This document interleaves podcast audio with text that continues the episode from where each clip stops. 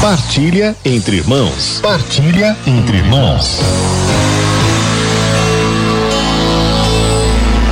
Nós estamos esta semana aqui no programa Palavra de Amigo partilhando sobre ser igreja, sobre crer na igreja.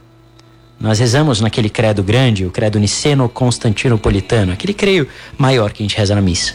Creio na igreja una, santa, católica e apostólica.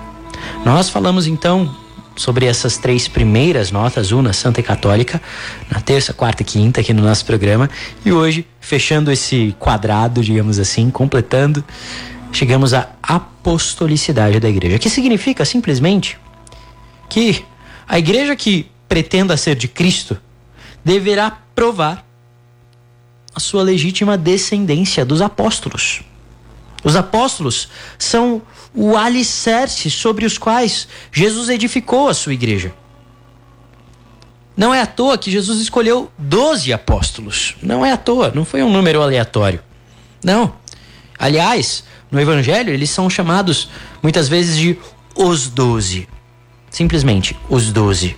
O que significa isso? É uma referência clara às doze tribos de Israel. Ou seja, Jesus vem formar o novo povo de Deus, o novo Israel.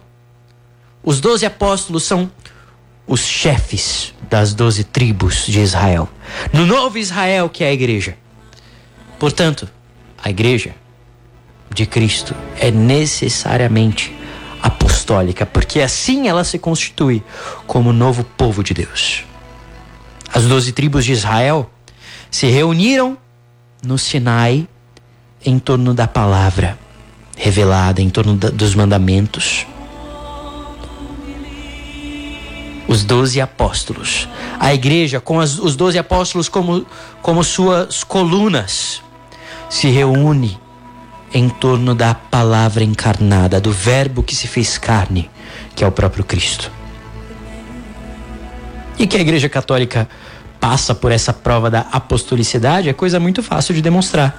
Nós temos a lista dos bispos de Roma, que remonta do Papa atual, numa linhagem contínua, até São Pedro. Olha que, que coisa linda. Nós temos uma lista ininterrupta de mais de 260 papas. O primeiro papa, São Pedro. E desde então, cada bispo de Roma, até chegar em Francisco, Pedro para nós, vigário de Cristo na terra. E os outros bispos da igreja são também sucessores dos apóstolos. São esses elos de hoje nesta cadeia que se estende por mais de 20 séculos até chegar aos apóstolos.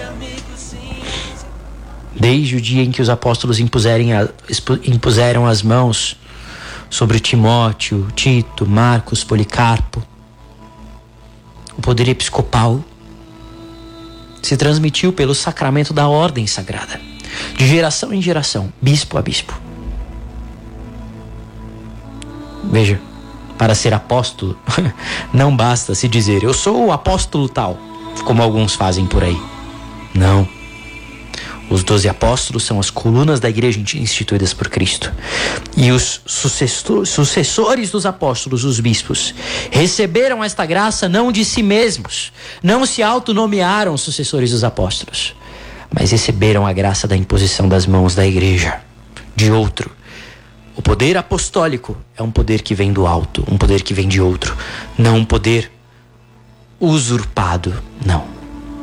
A nossa igreja é verdadeira igreja apostólica. E com isso nós fechamos o quadrado.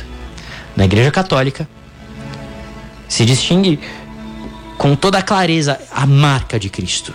É a igreja una, santa, católica e apostólica. Nós cremos na igreja. Nós somos felizes por sermos católicos. Viva a igreja de Cristo! Viva a Igreja Católica. Glória ao Pai, ao Filho e ao Espírito Santo, como era no princípio, agora e sempre. Amém.